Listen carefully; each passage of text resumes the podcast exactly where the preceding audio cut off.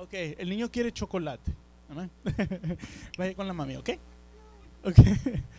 Perdón, mis hermanos. Es que tiene papitis el niño. Creo que tiene, tiene como unos cinco, cinco semanas las cuales quiere pasar solo conmigo. Perdón. Perdón, mis hermanos. Dios les bendiga.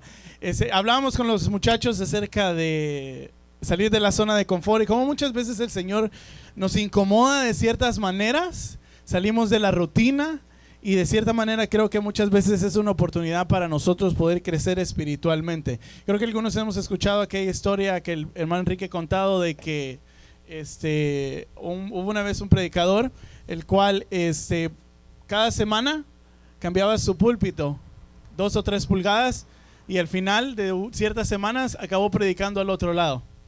Y les decía a los hermanos que lo hacía de esa manera porque si lo hubiera movido de una sola vez, se hubieran sentido raros al final. Muchas veces creo que el Señor poquito a poco nos va incomodando, nos va saliendo, haciendo pasar de nuestra zona de confort para llevarnos al lugar donde nos quiere llevar. Esta mañana, eh, bueno, tengo el privilegio de poder este, ah, impartir la palabra del Señor. Obviamente el hermano Enrique no está y este, yo no sé por qué me siguen dando la confianza. Yo creo que quieren que la iglesia se vacíe y que ya no vengan ustedes. Pero bien, al Señor, el Señor sea la gloria. Amén. Así que vamos a hablar hoy brevemente acerca de algo que creo que tiene que ver con todos nosotros. Una pregunta que creo que a través de los años, a lo largo de la historia del ser humano y hasta que el Señor regrese, es una pregunta que nos hacemos día a día. Algunas veces lo hemos hecho en medio de las situaciones que pasamos y muchas veces no lo hacemos porque vemos que otras personas están pasando ciertas situaciones. Y esa es la cuestión acerca del dolor, el sufrimiento y por qué Dios permite estas cosas. Amén. Como decía, a lo largo de la historia, esta pregunta ha sido hecha por grandes pensadores, Aristóteles, este, por ah, Josefo, que eran filósofos de, o sea, no eran cualquier cosa, eran personas las cuales habían te- retenido mucho conocimiento, mucha sabiduría, eh, y lo vemos a través de la Biblia, vemos el libro de Job, ¿no? Vemos el libro de Job que Job sufre mucho. Y si usted ha leído ese libro y si tiene la dicha, ha tenido la bendición de leer ese libro, usted sabe que, quiera si no eso, uno, uno se hace preguntas. Se hace preguntas las cuales uno debe ah, o, o busca responder. Así que esta mañana me gustaría que todos podamos estudiar un poquito más a profundidad en realidad este tema, porque creo que es importante para cada uno de nosotros. Amén. Así que vamos a orar rápidamente. Señor, te damos gracias, Padre, y te pedimos en el nombre de Jesús que tú, Padre eterno, puedas hablar a nuestras vidas, que nos permitas, Padre eterno, conocer qué es lo que, qué es lo que hay en tu corazón, Señor, y que la luz de tu santa palabra, Señor, que la luz de los mandamientos, de la sabiduría, el conocimiento que has dejado en esta, en esta colección de libros, podamos, Padre eterno, encontrar una respuesta a la cuestión del dolor, del sufrimiento, Señor Padre eterno. Te bendecimos y damos las, las gracias, Señor. Y yo te pido personalmente que sea tu Santo Espíritu que hable, Señor, porque queremos escuchar palabra viva de lo alto y no palabra de hombre. En el nombre de Jesús oramos una vez más. Amén y amén. Como decía anteriormente y por tercera vez lo digo, preguntamos muchas veces ah, la pregunta que dice, ¿por qué Dios, por qué un Dios bueno permita, permite que exista el dolor y el sufrimiento? Es una pregunta que usted ha escuchado. Si usted evangeliza, y espero lo esté haciendo, es una pregunta que en algún momento de su vida cristiana se la han hecho. O tal vez le han hecho esta pregunta. ¿Por qué Dios permite que gente buena sienta dolor y atraviese sufrimientos? Como buen cristiano, como conocedores de la palabra del Señor, cada uno de nosotros sabemos que la veracidad de la Biblia y la autoridad de la Biblia es eterna y es una realidad para cada uno de nosotros. Amén. Entonces, si queremos una respuesta acerca de cualquier cuestión de nuestra vida, ¿para dónde vamos? Para la Biblia. Amén. Principalmente, esa es nuestra autoridad. Entonces, si queremos buscar una respuesta acerca de este asunto, lo vamos a buscar en la palabra del Señor. Amén. Si usted es un hijo del Dios vivo, del Dios de Israel, de Jehová de los ejércitos, este es el recurso principal para responder cualquiera de las preguntas que tengamos acerca de nuestra vida. Mas sin embargo, que a pesar de que podemos buscar respuestas en la Biblia. Cuando se trata de explicar la cuestión del dolor y el sufrimiento, a simple vista, las escrituras parecieran no darnos una respuesta clara de por qué sufrimos, de por qué pasamos dolor. Pareciera que no nos da una respuesta clara o concisa con respecto a este asunto. Y pareciera que en, los mejor, en el mejor de los casos, cuando buscamos y buscamos y buscamos una respuesta, lo que nos da es una respuesta insatisfactoria. ¿Ya sé alguna, levanta la mano. ¿Alguna vez se ha preguntado por qué sufrimos? ¿Por qué pasamos dolor? ¿Alguna vez usted ha encontrado una respuesta absoluta y diga, ok, ya entendí, me quedo tranquilo? No. Seguimos preguntándonos, ¿no? Como que si usted ha leído el libro de Job, vamos a, resumirlo rápidamente, usted se da cuenta y usted sabe de lo que yo le estoy hablando. Entonces, como le decía, esta mañana me gustaría que discutiéramos este tema un poquito más a profundidad. Vamos a Job. Amén. Capítulo 1, versículo 6. Nada más para darle contexto a lo que queremos hablar, obviamente basado en la palabra del Señor. Y vamos a leer rápidamente desde el versículo 6. Amén. Job era un hombre a los ojos de Dios justo, el cual era bueno, era un buen, buen hombre. En inglés dicen era un hombre righteous, o sea, un hombre que había sido justificado. Job 6 dice, capítulo 1, versículo 6 dice, un día vinieron a presentarse delante de Jehová los hijos de Dios, entre los cuales vino también Satanás. Y dijo Jehová a Satanás, ¿de dónde vienes? Respondiendo Satanás a Jehová dijo, de rodear la tierra, de andar por ella. Y Jehová dijo a Satanás, ¿no has considerado a mi siervo Job, que no hay otro como él en la tierra, varón perfecto y recto, temeroso de Dios y apartado del mal? Y aparta, eh, no lo hace, ah, perdón, apartado del mal. Respondiendo Satanás a Jehová dijo, ¿acaso teme Job a Dios de balde? ¿No le ha acercado alrededor a él y a su casa y a todo lo que tiene? ¿Al trabajo de sus manos has dado bendición? Por tanto, sus bienes han aumentado sobre la tierra. Pero extiende ahora tu mano, le decía Satanás a Dios, y toca todo lo que tiene, y verás si no blasfema contra ti en tu misma presencia. Dijo Jehová a Satanás, he aquí, todo lo que tiene está en tu mano solamente no pongas tu mano sobre él. Y salió Satanás delante de Jehová. De ese punto en adelante, si usted sigue leyendo, usted ve que la vida de Job toma un rumbo tenebroso, un rumbo oscuro, un rumbo de, dolor y sufrimiento. Ese es el principio de la carrera del dolor de, de Job. Si usted ha leído, usted sabe que lo que sucede es que mientras estaba eh, eh, eh, él ahí, pues pasando el día, viene un siervo, se le acerca y le dice, yo fui el único que sobreviví porque nos atacaron y han matado todo tu ganado, quemaron todo, se llevaron todo lo que tenías. Y no le acababan de terminar de dar esa mala noticia cuando llegaba alguien más y le decía, tus hijos están reunidos y todos han muerto. Yo creo que ninguno de nosotros acá yo sé que todos hemos pasado cierto nivel de, sufrimiento. Es, difícil leer ese pasaje y de cierta manera conectarse con Job, porque creo que, bueno, asumo, eh, posiblemente erróneamente, que ninguno de nosotros nos ha pasado algo similar.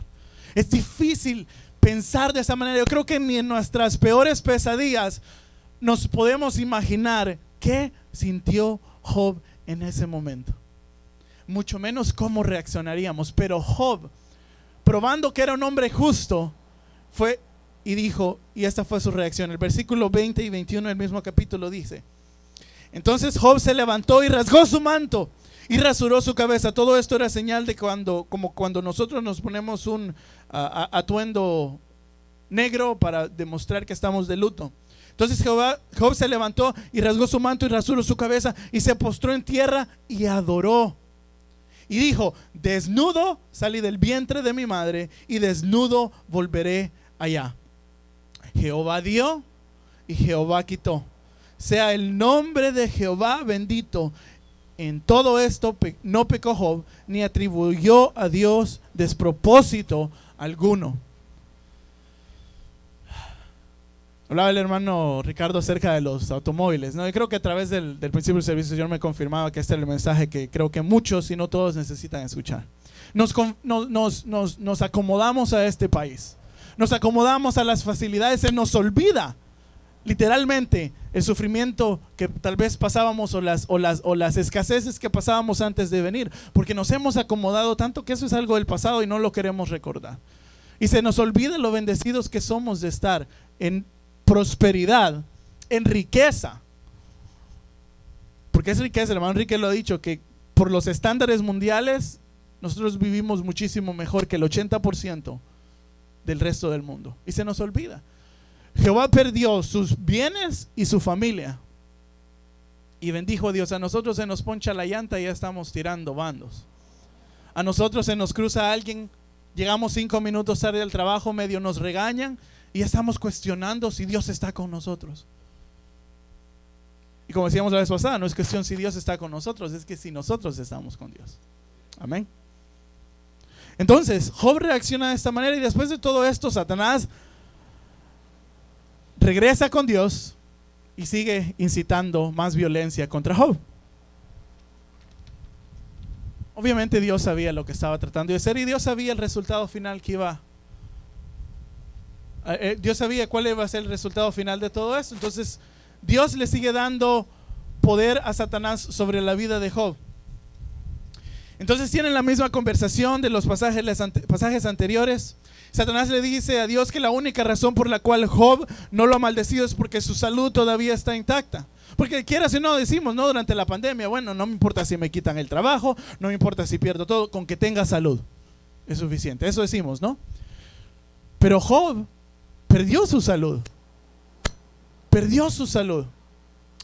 La palabra dice que él le dio, eh, eh, eh, Satanás tocó su cuerpo y una sarna atacó su, su, su, su piel.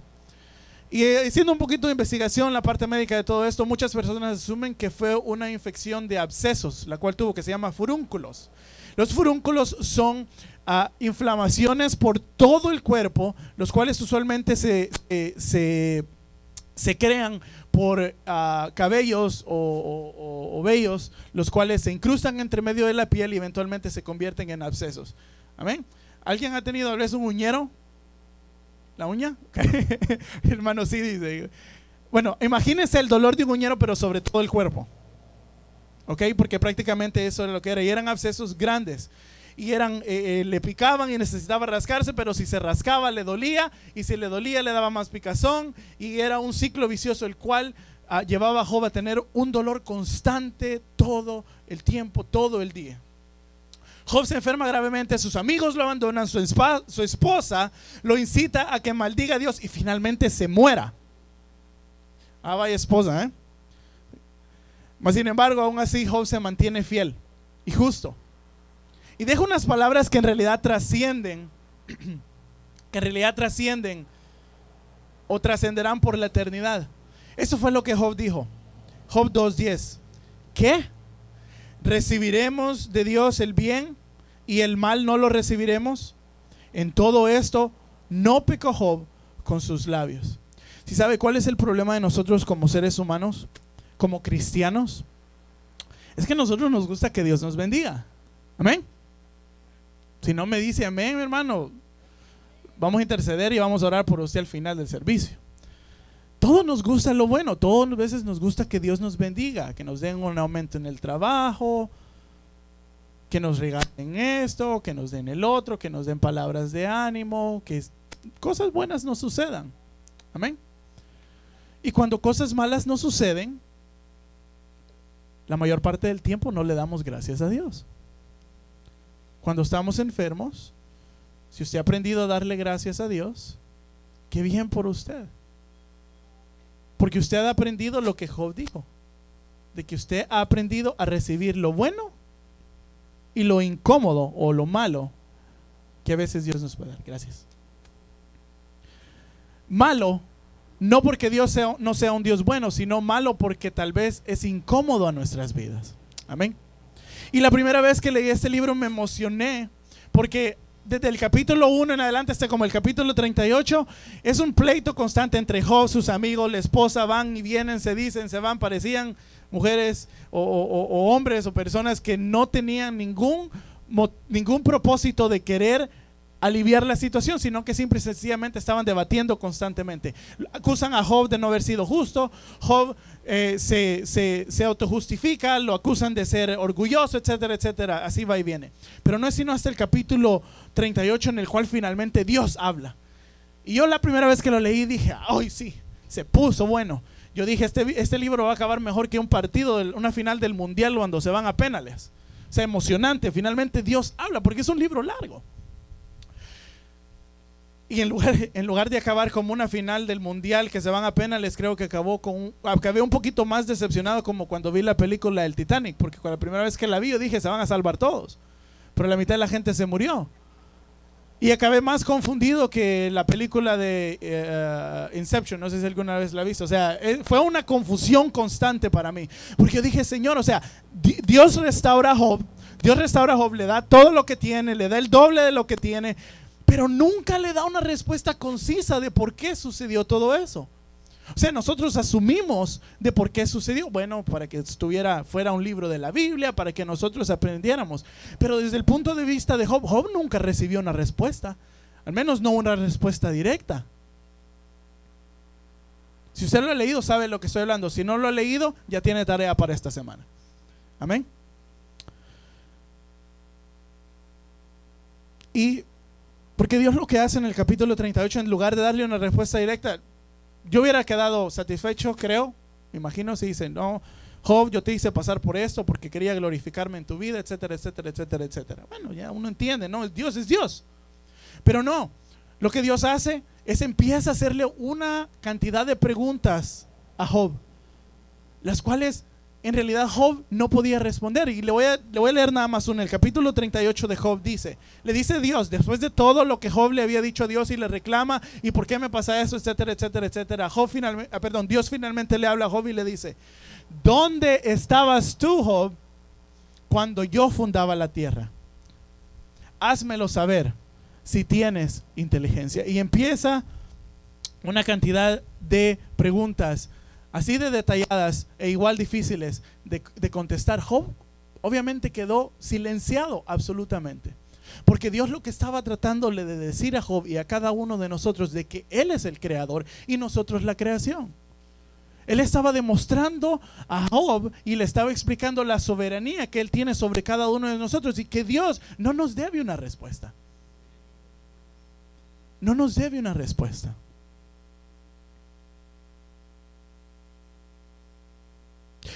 Al final en realidad Job queda en silencio, no le responde excepto porque Job se arrepiente y finalmente Dios lo perdona. Y lo restaura con el doble de lo que ya tenía antes. Y escúcheme atentamente lo que le voy a decir ahorita. Si se está distrayendo, regrese, que su, su, su, su, spam de atención regrese nuevamente a lo que la prédica eh, está hablando. La Biblia en sí, el conocimiento que Dios nos ha impartido a través de este libro. Amén. Yo creo que no nos da, nunca nos va a dar una respuesta que satisfaga nuestra mente ni nuestro corazón. No porque Dios no pueda, sino que porque la Biblia nunca va a dar una respuesta que satisfaga la mente y el corazón humano. Porque el dolor y el sufrimiento en esta tierra, desde la perspectiva bíblica, desde la perspectiva espiritual, trasciende el conocimiento y el entendimiento humano.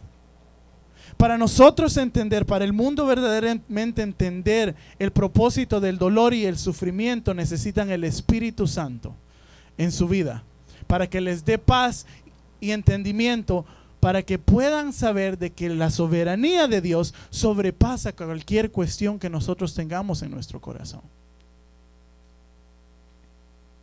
La Biblia da respuestas, pero no da respuestas las cuales satisfagan al ser humano, porque no nos gusta escuchar, no porque rehusamos a la sabiduría de parte de Dios.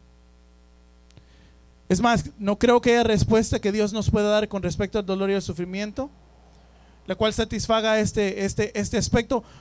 Como le decía, porque va más allá del razonamiento humano. Es, difícil entenderlo. Es difícil, difícil entenderlo. Porque la única forma en la cual el hombre alejado de Dios puede llegar a entender o desea entender el dolor y el sufrimiento es solamente el, aquel en el cual el sufrimiento y el dolor están ausentes, o sea que no existe. Porque ¿qué es lo que sucede? Nosotros como seres humanos no queremos sufrir.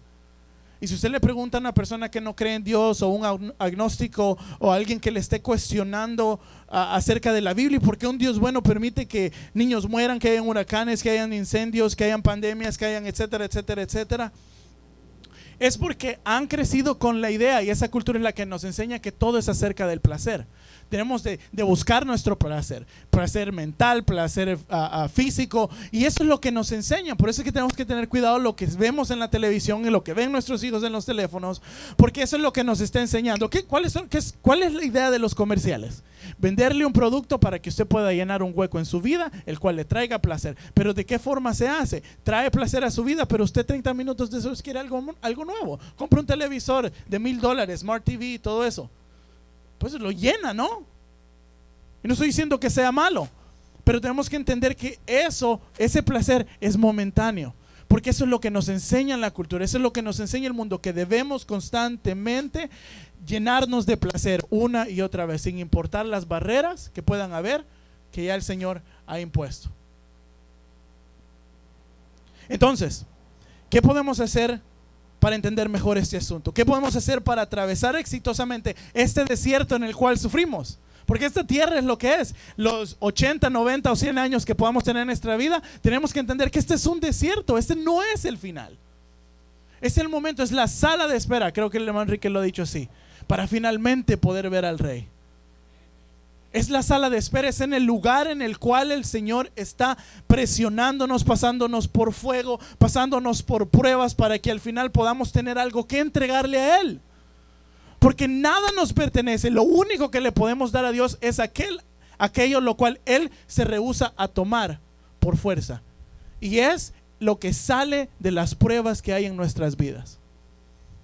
Nosotros tenemos tal vez unas poquitas cosas que ofrecerle a Dios. Todo le pertenece a Él. Todo nos lo da. Pero lo único que podemos ofrecerle, lo único que vamos a poder ofrecerle en la eternidad es la alabanza, es el carácter que Dios nos ha permitido desarrollar a través de las pruebas.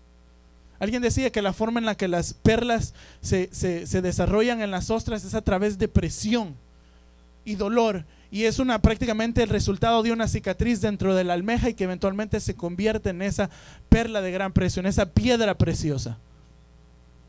Mi hermano, cuando usted esté pasando pruebas, cuando usted esté pasando dolor y sufrimiento, gócese, gócese.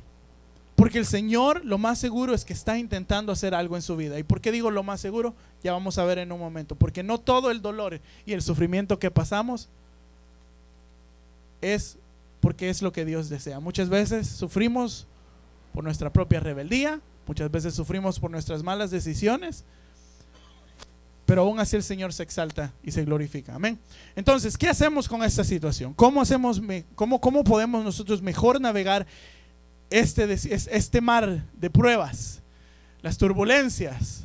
¿Cómo podemos nosotros confiar más en el Señor Jesús como lo, lo, deseaba él acerca de sus discípulos cuando la tormenta venía.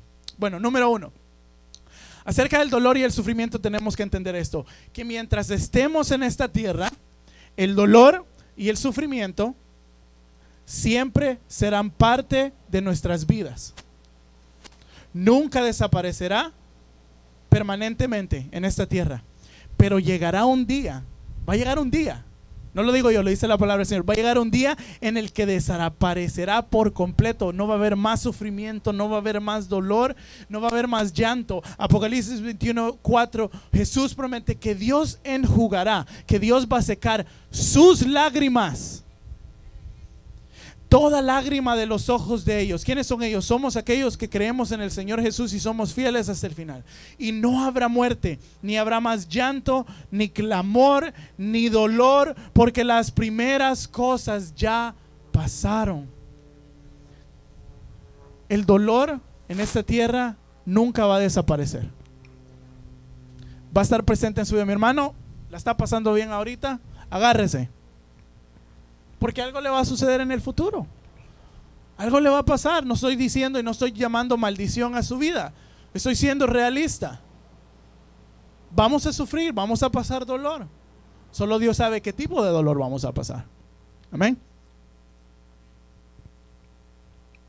Número dos, número dos. El dolor a pesar de ser incómodo, es necesario. Es esencial para nuestra existencia. Tengo que agradecer a la hermana Nuri porque hace años estaba tratando de buscar una forma de, expresar eso y, fue ella que, quien me dijo, estábamos en una reunión y él, yo quería decir el dolor es, el dolor es, y solo se me veía la palabra bueno, pero ella dijo, es necesario. Y eso sí es, el dolor, a pesar de incómodo, es necesario. Bueno, mi hermano, ¿cómo dice? ¿Usted está loco? No, claro que sí, es necesario. Mire, trabajando en el ámbito de la salud, trabajando en una oficina dental, uno ve dolor constantemente. Uno ve gente adolorida, gente frustrada, gente que no ha podido dormir, gente que, que tiene mucho dolor. Han habido mujeres, muchísimas, incontables mujeres, las cuales me han dicho, yo preferiría tener otros tres hijos que un dolor de diente.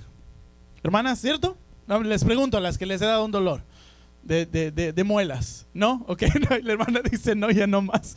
Ah, pero sí, han habido muchas mujeres y yo me imagino que el dolor de parto, pues, no es cualquier cosa. Entonces uno ve ese dolor. Y lo que he aprendido, yo le decía a los muchachos hace dos, tres, hace como dos, tres semanas, porque hablábamos de este tema y les decía yo, el dolor es necesario porque es la única forma en la cual nosotros sabemos si hay algo malo en nuestro cuerpo, por ejemplo. Si hay algo malo en nuestras vidas. ¿Cómo yo voy a saber si tengo una infección en mi cuerpo? Si yo tengo tal vez, eh, Dios reprende eh, eh, eso, si yo tengo cáncer en mi cuerpo, si yo tengo algún problema físico de mi salud, si no siento dolor. Hay condiciones en las cuales son personas muy raras, las cuales no sienten ningún tipo de dolor. Se rompen una pierna, no les duele, tienen una infección, no les duele. Y usted diría, gloria a Dios, no siento dolor. ¿Usted sabe lo peligroso que es eso? ¿Usted sabe lo peligroso que es no sentir dolor? Porque si hay algo malo con usted, ¿cómo va a saber que tiene que ir al médico? ¿Cómo sabe usted que necesita acercarse más a Dios si no le pasan cosas negativas en su vida? Porque tenemos que ser realistas cuando las cosas van bien no nos acercamos a Dios. hermano Ricardo lo, decía durante la alabanza. C.S. Lewis dice, dice de que los placeres de la vida son los susurros de Dios a sus hijos, pero el dolor es el megáfono que él utiliza para llamarlos. Mi hijo, tranquilo como él es. Si le digo, Benjamín, mi amor, ven. Benjamín, Benjamín, Benjamín. Benjamin. Love you, buddy. Él le duele. Si se le viera la cara cuando yo le hablo fuerte, pero si yo veo que se me va a cruzar la calle y se puede morir, no solamente lastimar, tengo que medio asustarlo, ¿no? I have to startle him. Muchas veces Dios tiene que hacer eso con nosotros. Es incómodo el dolor que muchas veces Dios nos permite pasar, pero es la única forma en la cual nos damos cuenta que hay algo malo. Está teniendo problemas usted con su esposa, está teniendo problemas en la familia, está teniendo problemas en el trabajo.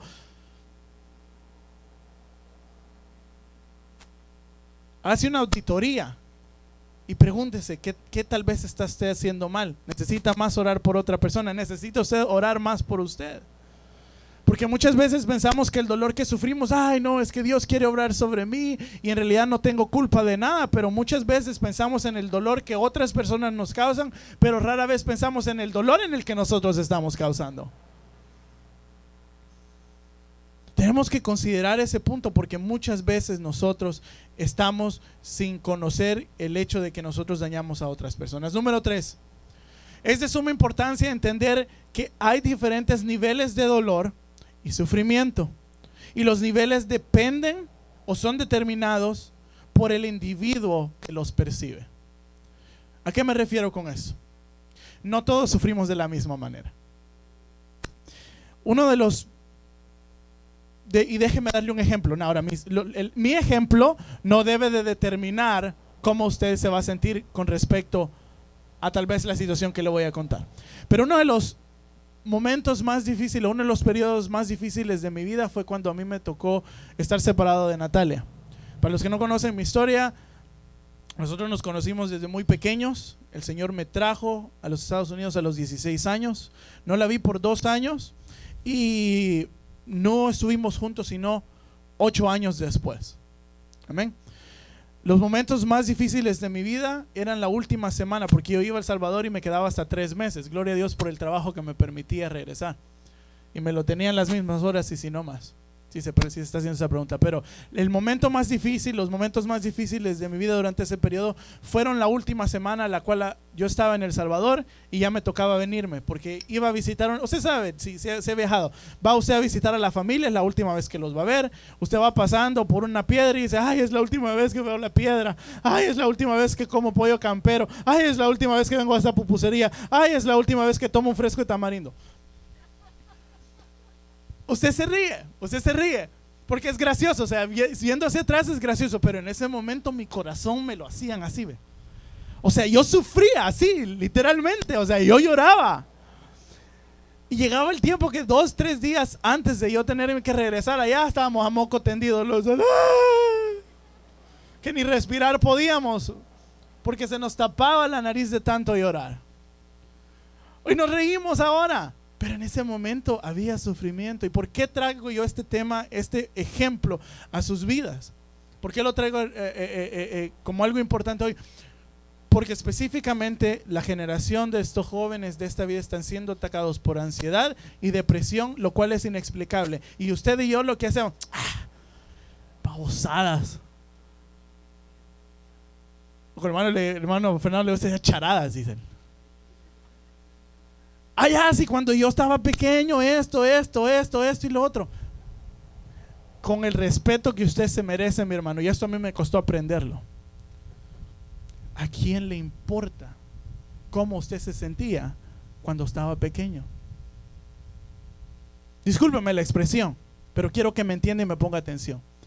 Porque a pesar que para usted y para mí el sufrimiento que nuestros hijos puedan pasar sea una ridiculez, ellos igual están sufriendo. Ay, es que no me hablaron en la escuela. Ay, ya conseguiste otro amigo. ¿Usted no sabe qué tan cercanos ellos eran? Usted y yo te hacíamos pactos de vida con el dedo chiquito, pactos de sangre, nos escupíamos en la mano, vamos a ser amigos por siempre. Y nuestros papás se burlaban de nosotros, pero usted y yo sufríamos.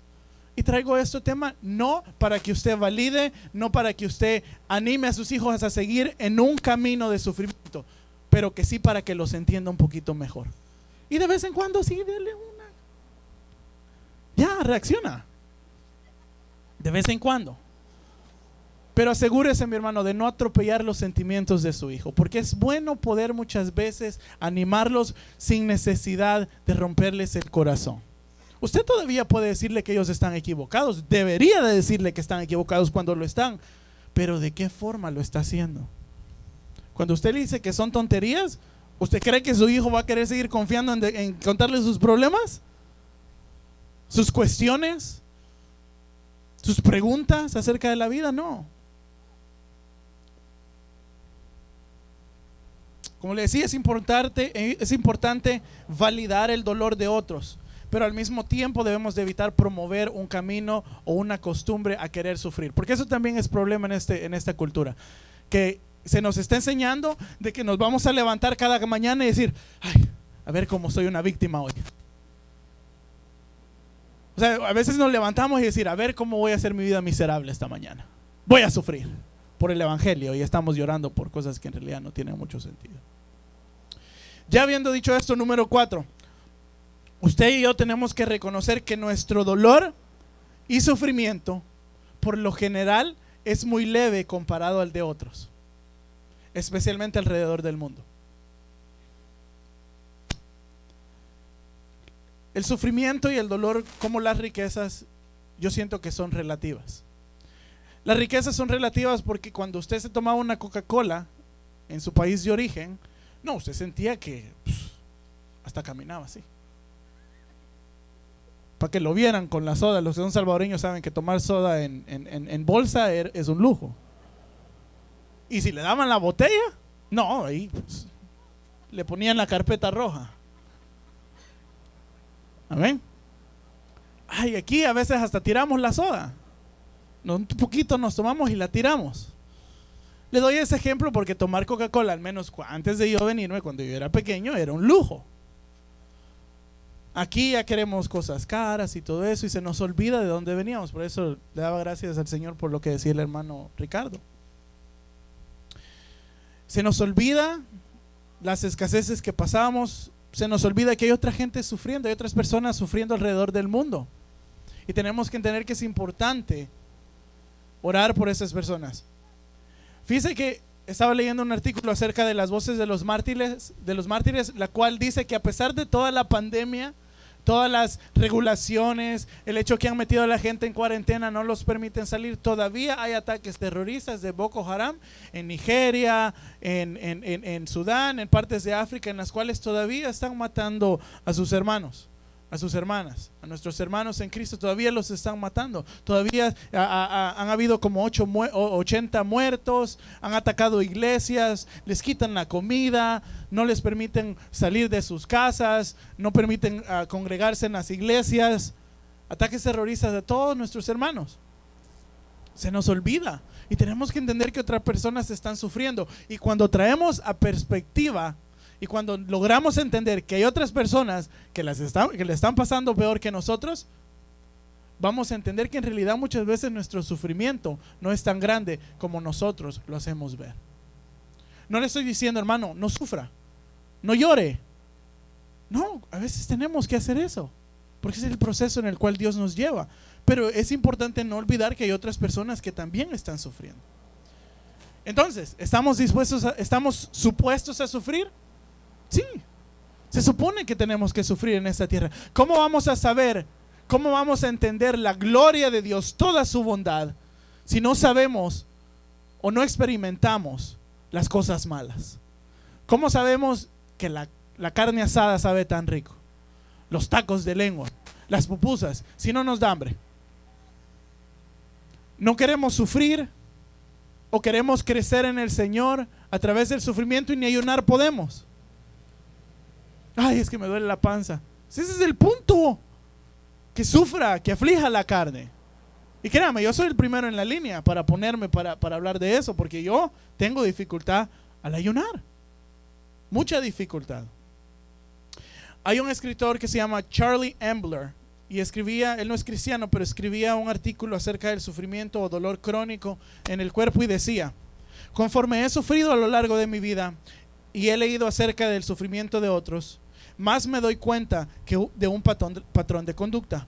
Aquellas personas las cuales parecen más heroicas y virtuosas caminan con su dolor a paso firme, como si no hubiera otra opción.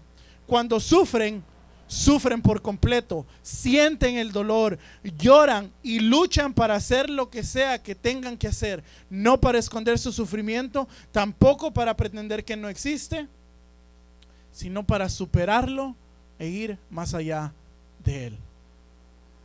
Muchas veces nosotros tratamos de esconder nuestro dolor, hombres, porque somos fuertes, no queremos demostrar debilidad. Y no estoy hablando de la gripe, porque usualmente cuando nos da una gripe nos estamos muriendo. ¿ah? Y ya queremos que nos llamen al hermano Enrique para que venga a ministrarnos porque sentimos que ya nos vamos de esta tierra y no nos levantamos. Estoy hablando de otras cosas, más que todo tal vez sentimentales, nos volvemos fuertes, estamos sufriendo en nuestro corazón y rehusamos a expresar o a buscar ayuda porque queremos pretender que no estamos sufriendo, porque queremos pretender que todo está bien. No, tranquilo, mi hermano, ¿cómo está? No, bien, gracias a Dios. Sí, bien. Y su familia sufriendo porque ven que usted puras penas se levanta, porque usted anda con el, con el ánimo decaído todo el tiempo. Eso no es así, mi hermano. Usted sabe, usted está pecando en contra de su familia. Usted está pecando en contra de su familia porque usted la está jalando con usted. Y la solución es fácil. Es difícil de llevarla a cabo, pero es fácil. O sea, no, no, no, es tan no es tan complicado de entenderlo. Necesitamos abrir nuestros labios. Necesitamos compartir nuestro dolor con otros. Y se lo voy a demostrar con la palabra en un momento. Número 6, ya dos puntos más. El dolor y el sufrimiento muchas veces es resultado de nuestras malas decisiones. Deuteronomio 30, 19 dice, a los cielos y a la tierra llamo por testigos, dice Jehová, hoy contra vosotros que os puesto delante de ti la vida y la muerte, la bendición y la maldición. Escoge pues la vida para que vivas tú y tu descendencia. Déjeme decirle algo, no todo el sufrimiento que atravesamos es para crecimiento o para madurar. Simple y sencillamente son consecuencias de nuestras malas decisiones y tenemos que aceptarlas. Pero de todo el sufrimiento que atravesamos, podemos crecer espiritualmente. Hermano, si usted le falló al Señor, le falló a algún hermano, si usted ha pecado en contra de alguien, si usted está pecando en contra suya misma y usted está sufriendo o ha sufrido las consecuencias de sus malas decisiones, acéptelo. Pida perdón y siga hacia adelante. Siga hacia adelante. Porque lo que va a suceder es que si usted se queda atascado en el mismo lugar, no va a llenar el propósito que Dios tiene para su vida. Usted le falló a su esposa, pídale perdón y que ese matrimonio se vuelva aún más fuerte. Si pecaron contra usted, perdone. Perdone. Si usted ha perdonado antes, usted sabe que perdonar es una de las uno de los cosas más difíciles que, hacer, que, que, podemos hacer, pero son las cosas que causan incluso más gozo, porque nos liberamos, somos liberados desde ese punto de vista. Finalmente, número siete, el dolor es inevitable. Como decíamos anteriormente, es algo inmovible. Es una constante en nuestras vidas y la única variable, lo único que puede cambiar es cómo nosotros lo manejamos. Eclesiastes 4, 9 al 12, si me acompañan ahí, mientras tomo un poco de agua. Eclesiastes 4, versículo 9 y 12.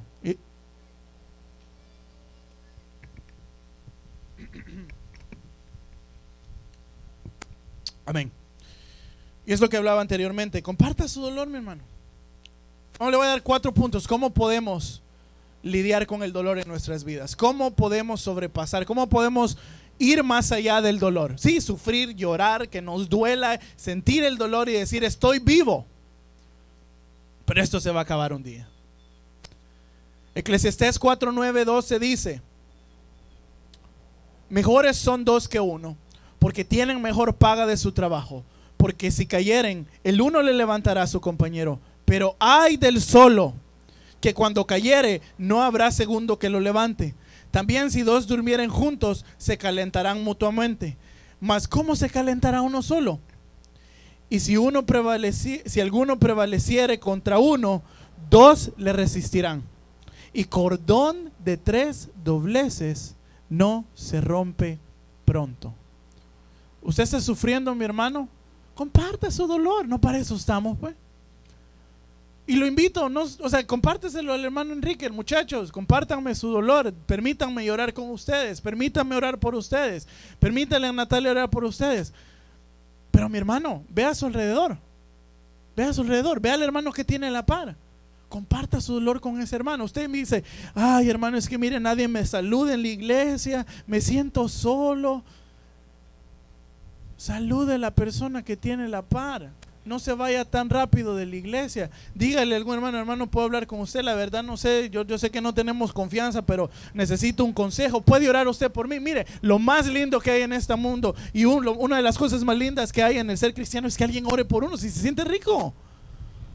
Uno se siente satisfecho como que uno logró hacer algo por alguien más cuando uno ora por alguien. Mire, este uh, estos últimos meses de la pandemia, el Señor me ha permitido orar por algunas personas y a veces soy, no soy escéptico en cuanto a los milagros, soy escéptico en realidad si soy digno incluso de orar por alguien para que haga un milagro, pero el Señor me ha enseñado que el poder no está en mi oración ni en mis bonitas palabras, sino está en la confianza en su poder y en el Espíritu Santo.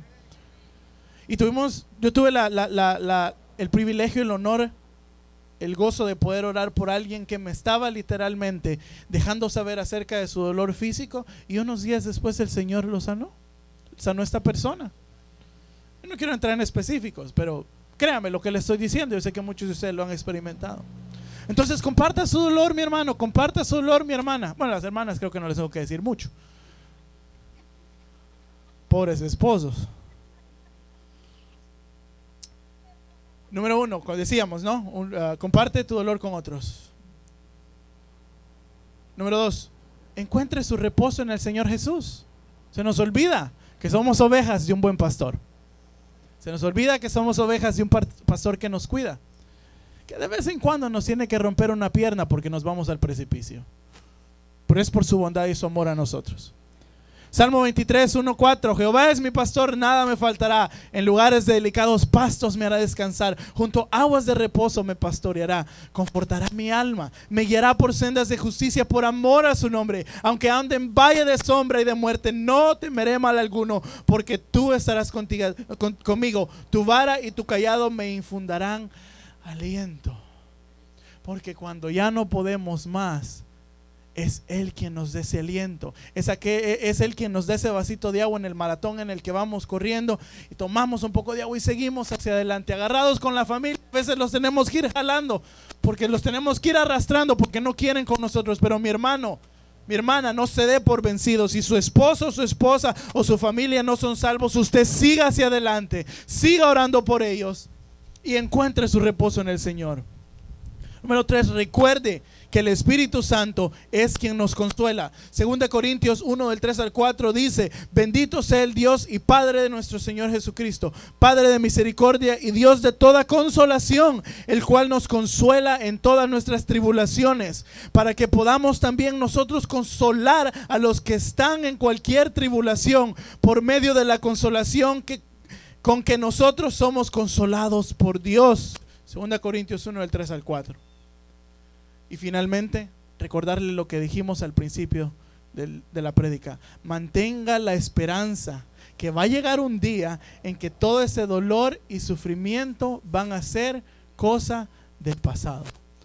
Se va a reír usted de esas moqueadas que daba. Como le decía yo ahorita cuando me tocaba salir del Salvador. Usted va, usted va a ver hacia atrás y se va a reír y va a decir, gracias Señor. Gracias por ese dolor que pasé, porque por eso tengo la oportunidad de entregarte lo poco que salió de mi corazón o lo mucho. Ya para terminar hoy sí, se lo prometo. Ya que está calentando el sol. bueno, creo, o será por mis nervios que se me sube la temperatura. Mire, el fruto del espíritu, amor, gozo, paz, etcétera, etcétera. Es una ilustración del dolor y el sufrimiento que nosotros pasamos. Es el resultado de nuestro dolor y nuestro sufrimiento. Porque para que el fruto del olivo, del árbol del olivo, salga, para que pueda ser aceite que ilumina el templo de Jehová, tiene que ser triturado tiene que haber una piedra de molino la cual aplasta ese fruto, el cual sale de cada uno de nosotros a través del dolor y el sufrimiento. Bendiga la piedra de la ofensa a su vida, porque usted va a dar fruto de perdón. Bendiga esa piedra la cual daña su vida. Bendiga la piedra de la enfermedad, porque de ahí va a salir fruto de alabanza en medio de la tormenta. Todo sufrimiento que pasamos tiene el potencial para dar fruto, fruto digno de ser convertido en aceite para el templo del Señor, para glorificar su nombre. Bendiga su cárcel como, como José bendijo su cárcel. Bendiga el desierto como Moisés lo hizo. Bendiga la cueva como David lo hizo. Bendiga las llagas, las heridas, como Job lo hizo. Al final del libro. Bendiga su aguijón, como Pablo eh, fue, fue enseñado a bendecirlo. Bástese de la gracia de Dios para que pueda usted llegar al final de esta carrera que llevamos, para que usted pueda llegar a Sion y traer las ofrendas delante del Señor. Finalmente, bendiga esa cruz que Dios le dio. Bendiga la cruz que Dios le dice que tome. Bendiga la cruz que usted está llevando en su vida. Yo no sé cómo, qué forma, bueno, sí sé qué forma tiene su cruz, pero no sé qué tan áspera, qué tan pesada es su cruz, pero lo invito a que la bendiga. Cuando usted ve esa cruz y por ese parqueo, que ese símbolo o cualquier cruz vacía que usted vea en su vida sea un recordatorio de que el dolor y el sufrimiento tienen un fin. Que su dolor y su sufrimiento tienen un propósito. A pesar de que usted no entiende cuál sea. A pesar de que llegue el final de sus días y usted no entienda por qué sufrió. Por qué fue abusada. ¿Por qué fue abusado por sus padres? ¿Por qué fue abusado por su, por su esposa? ¿Por qué fue abusada por su esposo? ¿Por qué sus hijos no le hacían caso cuando usted hizo todo lo posible? ¿Por qué su familia lo odia ahora que usted siga al Señor? ¿Por qué no puede usted encontrar un trabajo en el cual tenga paz? Y usted intentaba hacer todo lo posible, todo lo necesario. Incluso si usted no encuentra respuesta, alabe al Señor y que sea un recordatorio que eso tiene un propósito y tiene un fin. Porque allá, cuando se pase lista, como dice la alabanza, ya no habrá más llanto, ya no habrá más dolor, no habrá más muerte. Y podemos finalmente estar delante de la presencia del Señor y darle las gracias por todo.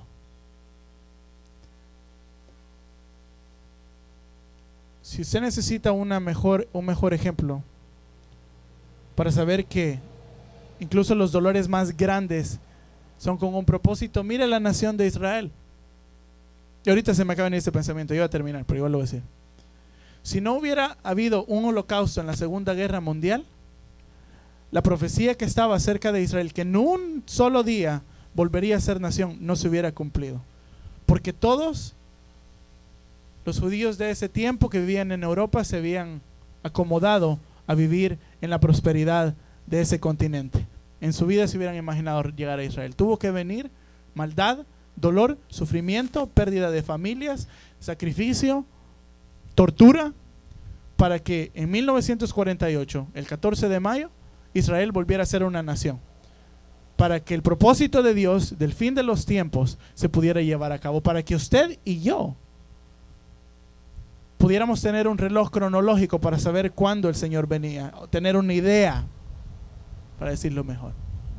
Padre, te damos gracias, Señor, por el tiempo que nos has dado, Señor. Gracias por este viento, Señor. Gracias por este frío.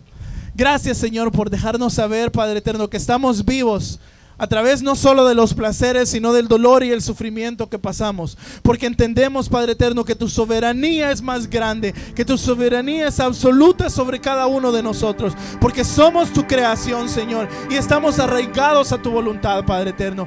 Permítenos, Señor Jesús, poder tener la oportunidad de poder conocer, Señor, lo que hay en tu corazón de que cada dolor que pasemos, Señor, de que cada prueba que pasemos, Señor, podamos nosotros crecer espiritualmente y podamos dar fruto digno para poder iluminar el templo en el cual tú habitas, Señor. Te damos gracias, Padre eterno, y te pedimos en el nombre de Jesús que nos des la fortaleza, Señor, para atravesar lo que sea que estamos atravesando. Yo te pido en el nombre del Señor Jesús que bendigas a cada uno de mis hermanos y hermanas, Señor. Que en el medio del dolor que están sufriendo ahora, Señor, tú los ministres, que tú los consueles, que puedan encontrar reposo en ti, Señor. Que entiendan y mantengan la esperanza de que no habrá más dolor, Señor, cuando tú regreses. Que podamos anhelar, Señor. Que podamos desear que tú regreses, Señor eterno. Que en el fin de los tiempos, a pesar de la persecución, a pesar del dolor, a pesar de la muerte, Señor. Tú guardas nuestra alma, Padre eterno. Y que lo más importante es que tú seas glorificado, Señor. Bendito sea tu nombre, Padre. Bendito sea tu Santo Espíritu. Bendito seas tú, oh Jesús, porque de tu sufrimiento salió vida, Señor. Porque tu sufrimiento tuvo un propósito, Padre. Porque ese dolor en tus brazos, ese dolor en tus manos, ese dolor en tus pies, Señor, toda esa piel, todos esos músculos, esos órganos que fueron desgarrados de ti, Señor, tuvieron un propósito, Padre eterno. Y que cuando nos sintamos, Señor, Que cuando nos sintamos que no damos más, podamos ver a la cruz y saber, Señor, que todo el sufrimiento y todo el dolor tiene un final. Y que de nuestro dolor y de nuestro sufrimiento vida puede emanar, Padre eterno. Te damos gracias, Padre. Te damos gloria y alabanza. Y te pedimos que nos enseñes a dejar todo en tus manos. En el nombre de Jesús oramos y te damos gracias por los siglos de los siglos. Amén y amén. Gracias, Padre. Yo quiero invitarte a que te pongas de pie esta, esta mañana y dile, Señor, tus ojos cerrados un momento y levanta tu mano y dile, Señor, gracias. Gracias por todas esas cosas que tú nos permites pasar. Dile, aunque pase por las aguas, no me ahogaré. Aunque pase por el fuego, no me quemaré. Gracias por esos momentos donde empiezas a trabajar en nuestros caracteres donde empiezas a trabajar en nuestro corazón, dile en nuestra mente. Yo creo que tomes un momento y dile, Señor, gracias por esa palabra que tú nos diste esta mañana. Gracias porque tú eres un Dios bueno, que a pesar de todas esas circunstancias, tú estás con nosotros y nos mantenemos firmes en el Evangelio porque, porque fiel es aquel que hizo la promesa, que eres tú, Señor. Dile porque tú eres un Dios fiel, Señor. Yo quiero invitarte que adores al Señor un momento más y dile gracias por las pruebas, gracias por esos momentos porque nos hacen más fuertes en ti.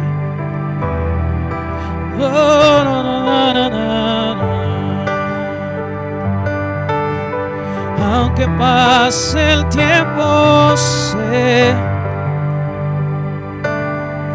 que tu promesa cumplirás. Y nada en ti se perderá. Esa es mi seguridad. Dile aunque pase el tiempo, aunque pase el tiempo, sé que tu promesa que tu promesa cumplirás. Y nada en ti se perderá. Esa es mi seguridad. Esa es mi seguridad.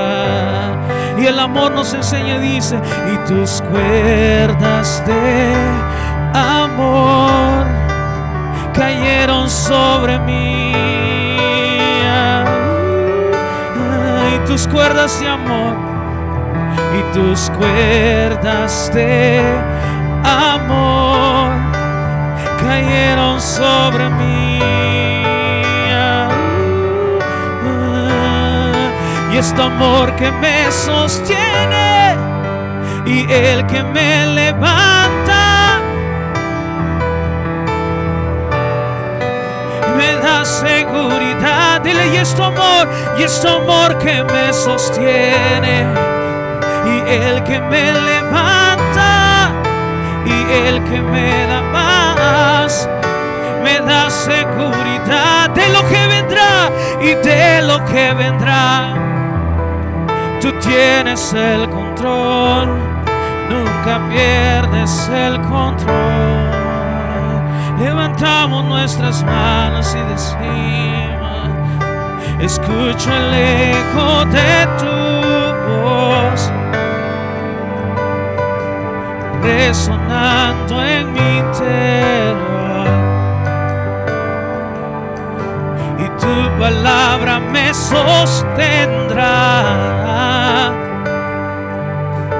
y me da seguridad y los velos están cayendo.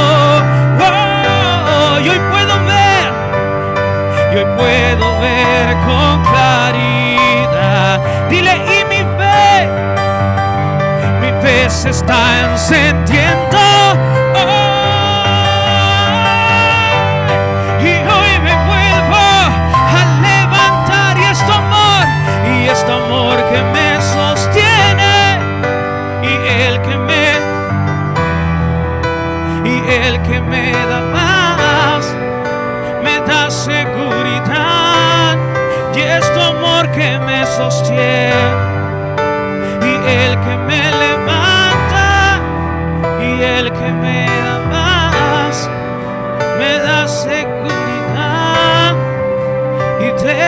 Que vendrá, tú tienes el control, nunca pierdes el control. Cierra tus ojos y levanta tus manos un momento y dile. Dile gracias, Señor. Aún por esas circunstancias que estoy pasando. Dile porque eso me va a hacer más fuerte. Cierra tus ojos un momento y dile eso me va a hacer más fuerte.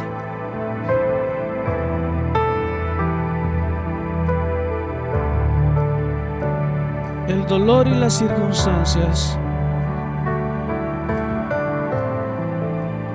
muchas veces solo ponen en orden nuestras prioridades.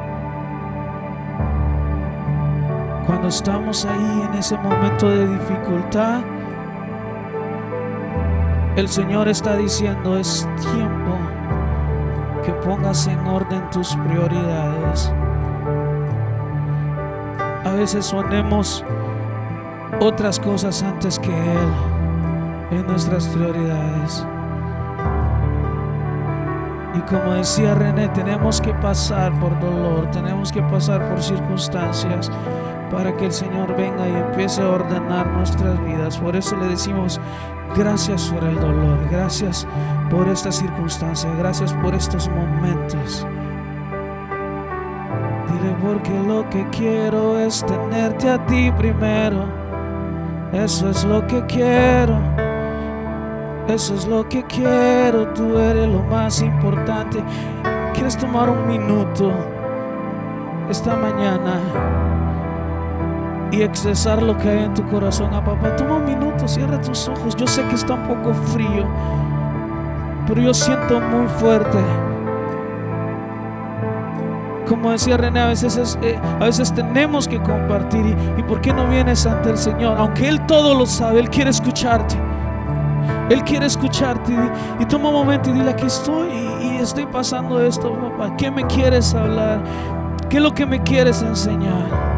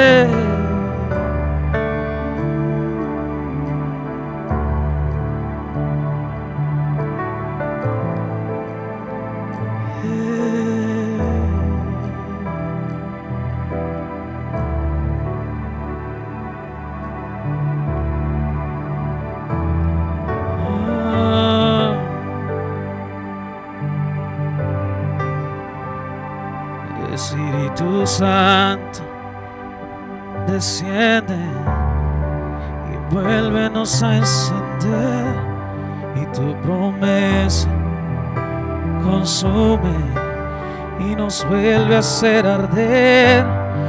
Hoy necesitamos tu presencia aquí. ¿Quieres decirle Espíritu Santo? Espíritu Santo, desciende y vuélvenos a encender y tu promesa y consume y nos vuelve a hacer arder y hoy necesitamos y tu presencia aquí. Si quieres ser lleno, levanta tu mano y dile Espíritu Santo, Espíritu Santo, y desciende y vuélvenos a encender y tú y consume y nos vuelve a hacer arder y hoy necesitamos y tu presencia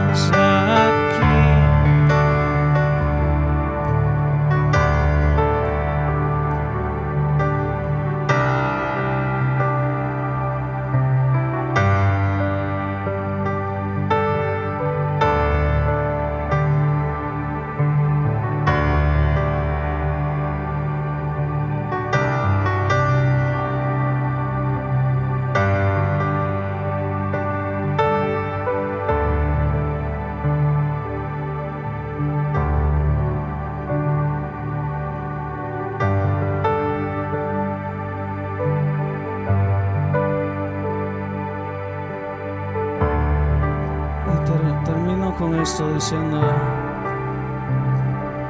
disfrute estar en su presencia.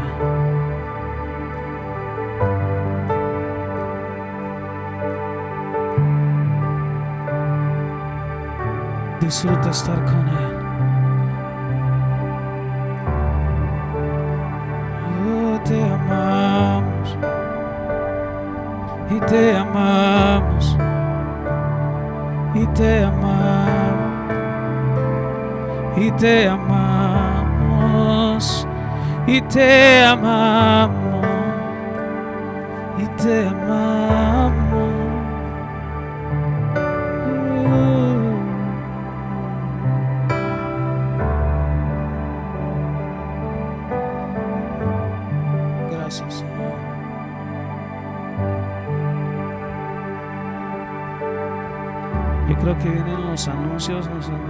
Que se hizo René para los anuncios. Gloria a Dios. Este, solamente queríamos dar, este, si mi hermano me puede acompañar porque él necesita un, un anuncio con respecto a la limpieza. Dios es bueno. Amén. Am, vamos a, a, a lighter note,